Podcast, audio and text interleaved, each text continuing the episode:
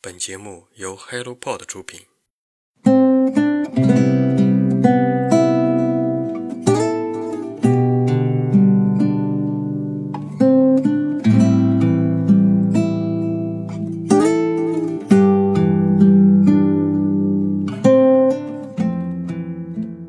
Hello，大家早上好，欢迎来到晨间书室，我是花花。首先，请接受我最真诚的问候。您阳了吗？囤药了吗？还好吗？阳了的痛苦缠身，没阳的纠结自己什么时候阳，在害怕阳和期待阳中度日如年。北方的暖气更是让我一天怀疑自己八百回，我到底阳没阳？钟南山爷爷说，大多数人都会阳，但是我们要逐步阳，别有破罐子破摔的心态，保护好自己，争取。年后阳。今天是两本新书推荐，如果你感兴趣，就听下去吧。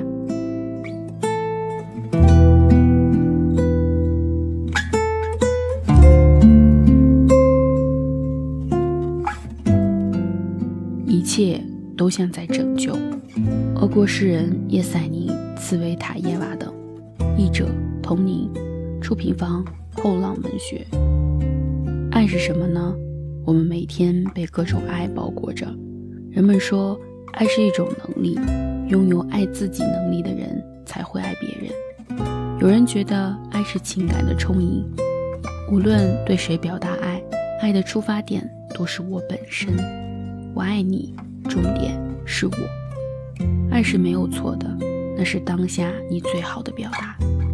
最近在看一部日剧，叫做《First Love》，想必很多人知道。打动我的不是我难以回去的青春，而是一如既往的日式纯粹的爱，我们大脑里的爱。愿我们都有爱吧。这本书选择了白银时代三十二位诗人的二百零一首爱情诗歌，浓度很高的爱情诗。关于各种爱的表达，都可以在这里找到足迹。也许对诗人们很陌生，但对于爱的定义，都是先前贫瘠于语言表达，如今有人竟用文字精准描述的惊喜。亲切时，两人都是孤独的；敌对时，却永远彼此相依。我希望您能爱一个普通单纯的人。他爱大地和天空，胜过爱描述大地和天空的白话和韵文。你是我的，你也不属于任何人。我好像很久没有读过什么爱情的东西了。最喜欢茨维塔耶娃的几首。他一会儿说我喜欢你，并为思念我而忧郁成疾；一会儿又说我要从所有大地、所有天空把你夺回。爱的形态到底是什么呢？似乎值得书写的仅仅是想要爱的冲动、爱的破碎、爱的未完成。让人铭记的也总是那种被扎了一刀的心碎。爱没有完整的形态，只是一个个不断泯灭的瞬间。香烟燃烧又变暗，你甚至懒得它弹一弹。完整的烟卷就像被指向的火光。刚看完《万里归途》，感慨我们的安定生活背后经历了什么。加之最近的生活，我才真正懂得了我背后强大的国家。太阳难免有会照不到的地方，所有的艰难困苦都是百废待兴。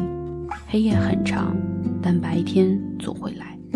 收起充满抱怨、充满怨恨的人生，面对阳光，看看世界。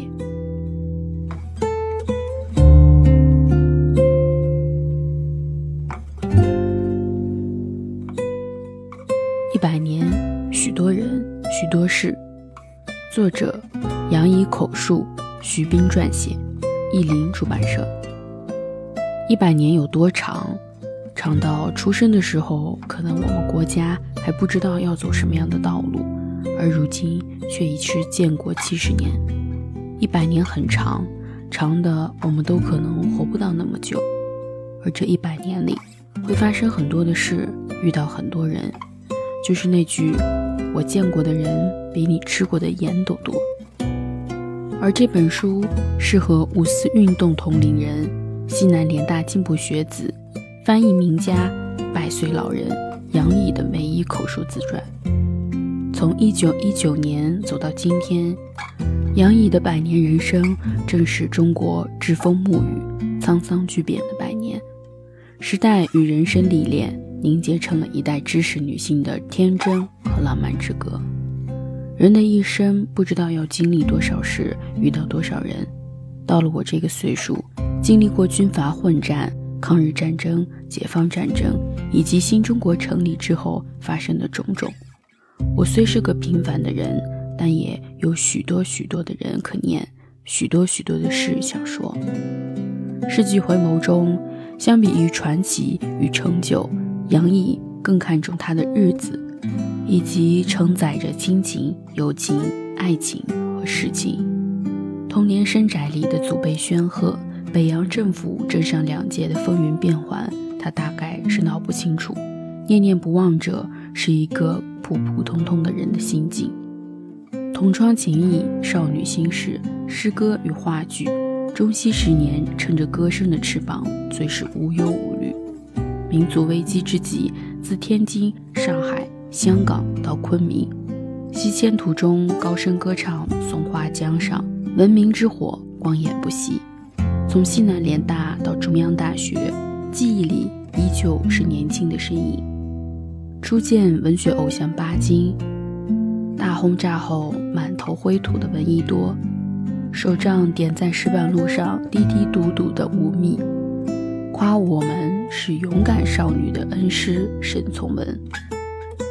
还有滇水之边的月下谈心，嘉陵江畔的重逢与告别。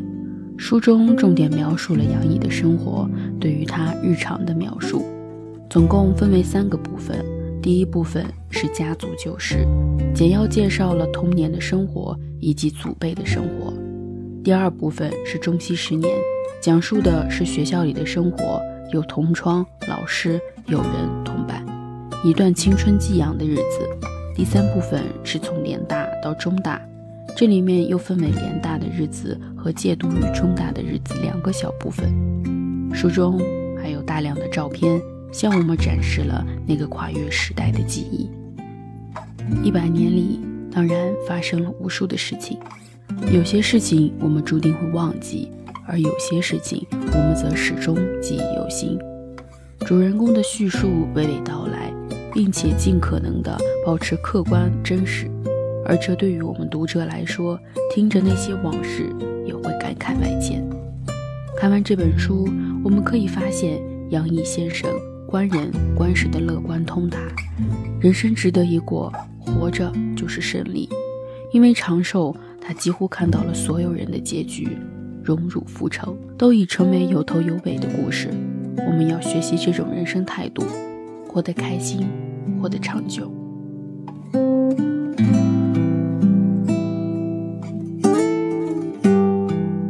今天的好书推荐就到这里。